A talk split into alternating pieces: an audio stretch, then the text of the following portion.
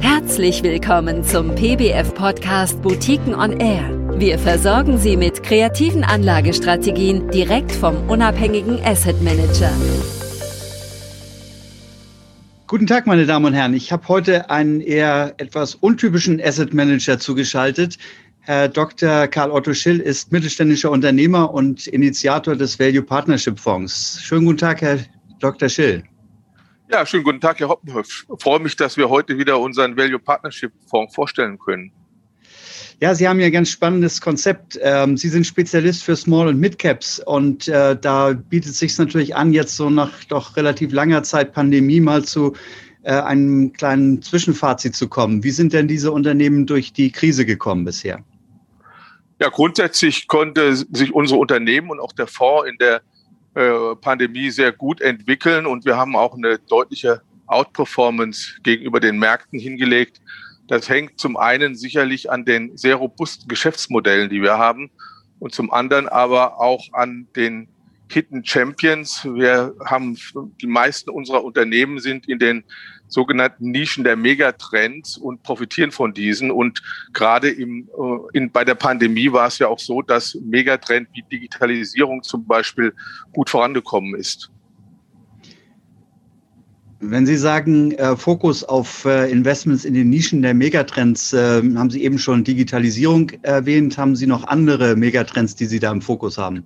Ja gut, einmal ist für uns ganz entscheidend überhaupt der technologische Wandel der Gesellschaft und auch der Wirtschaft. Da ist eben die Digitalisierung ein ganz wesentlicher äh, Trend. Ähm, danach ist aber auch für uns schon immer seit Gründung des Fonds die nachhaltige Wertschöpfung entscheidend, dass man also praktisch Unternehmen hat, die mit der Gesellschaft, mit der Umwelt sich positiv entwickeln und nicht gegen diese äh, arbeiten. Und äh, dann als dritten Megatrend haben wir auch noch den demografischen Wandel, der ja auch alle Gesellschaften, selbst jetzt aktuell China ist ja auch äh, schon davon betroffen, der also fast alle Gesellschaften heute trifft und der natürlich auch entsprechend die Wertschöpfung, aber auch den Konsum verändert.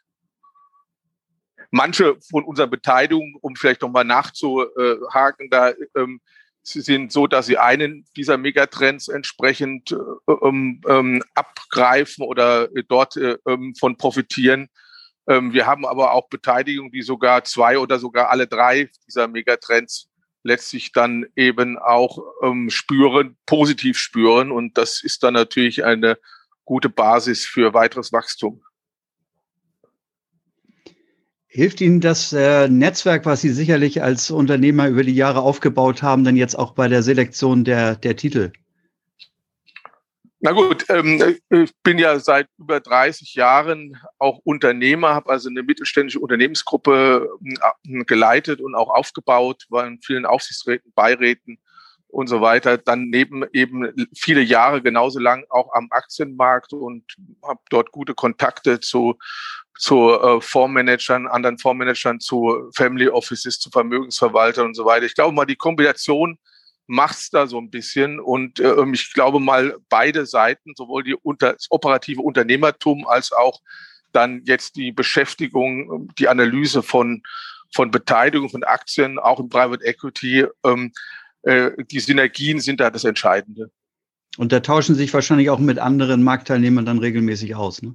Ja, natürlich. Also ich, jeden Tag äh, habe ich einige Gespräche, Telefongespräche, ähm, wo ich dann auch über einzelne Unternehmen spreche. Ich spreche ja auch ähm, etwa 100 Gespräche, habe ich so circa im Jahr auch mit dem Management von Firmen, auch von Firmen, in denen wir natürlich nicht beteiligt sind. Und diese Summe dieser, dieser ganzen äh, ähm, Gespräche, die macht es dann schon aus.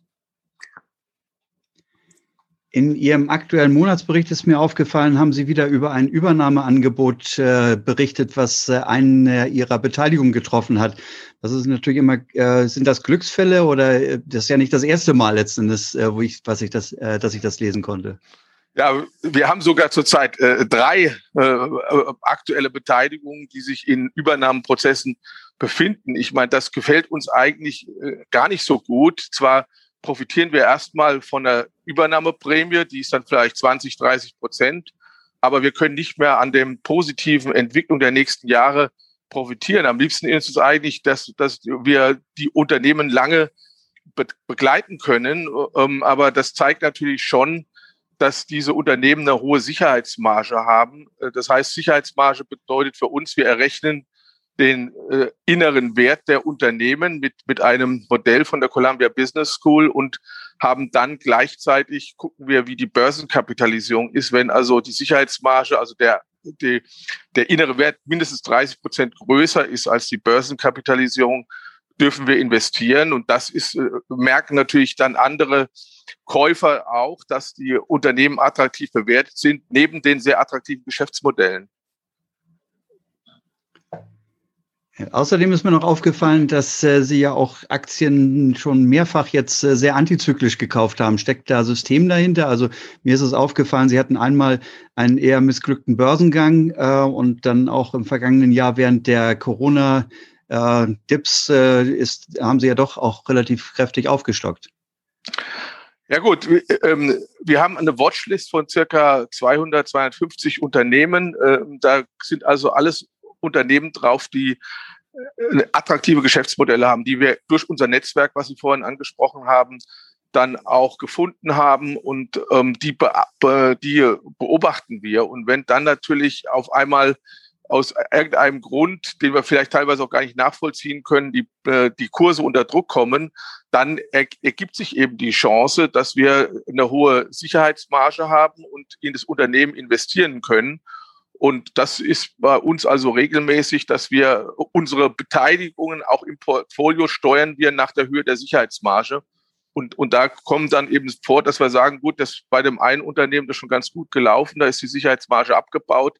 Ein anderes, was wir noch nicht haben, was aber gut in die Portfoliodiversifikation reinpasst, ähm, ist dann, äh, hat eine attraktive Sicherheitsmarge bekommen durch irgendeinen schlechten Quartalsbericht oder, oder irgendwelche anderen Dinge, die vielleicht auch mit der Strategie des Unternehmens nichts zu tun haben. Und, und dann äh, beteiligen wir uns dran. Vielleicht zum Abschluss nochmal eine Frage, ein bisschen aktueller jetzt. Ähm, die Börse ist ja nun inzwischen relativ gut gelaufen, hat allerdings auch in den letzten Tagen so ein bisschen wieder ein mitbekommen, Thema Inflationsgefahren. Äh, wie weit läuft der Markt noch? Äh, vielleicht können Sie uns noch mal einen kleinen Ausblick geben, was das für Ihren Fonds bedeutet und äh, ob das auch die Unternehmen, in die Sie investieren, äh, dann etwas schwieriger macht. Na, wie, wie gerade vorhin schon gesagt, wir gucken grundsätzlich erst das, uns, unser Unternehmen an und wie sich das Unternehmen strategisch entwickelt. Da sind also kurzfristige Marktschwanken für uns eigentlich eher kein, kein Thema. Ähm, eben das Market Time meinen wir auch, und das sieht man ja auch bei, bei vielen anderen, ist sehr, sehr schwer und kostet langfristig auch Rendite. Also wir meinen mit einem langfristigen Investment, ohne jetzt mal kurzfristig in Aktien rein und raus zu gehen, hat man einfach eine bessere Strategie am Markt. Ähm, und dann kommt natürlich dazu in der heutigen Situation ähm, bei der hohen Staatsverschuldung und auch Geldmengenausweitung sind Real Assets das A und O, was man haben muss. Ähm, und da sind eben Aktien im Verhältnis weiterhin auch sehr, sehr günstig. Ähm, und dann gibt es auch eine Reihe von Untersuchungen, kann, kann man auch ähm, nachlesen, dass Unternehmen, jetzt wenn Sie auch mal das Inflation ansprechen, dass Unternehmen, die ähm, gute Geschäftsmodelle haben, sind in der Lage, ihren Kunden höhere Preise weiterzugeben und haben eigentlich keine Probleme mit inflationären Druck. Im Gegenteil, die haben dann öfters mal die Situation, das findet man heute sehr stark zum Beispiel bei Unternehmen in ähm, der Baubranche können die, können die sehr viel schneller teilweise ähm, ihre Preise anheben, wie die Inflation steigt. Und die Kunden akzeptieren das auch schneller. Deswegen ist für uns kein Thema und wir ähm, meinen einfach mit Real Asset guten Beteiligungen ähm, in Small Mid Caps ist, ist man in diesem Marktsituation jetzt am besten aufgestellt.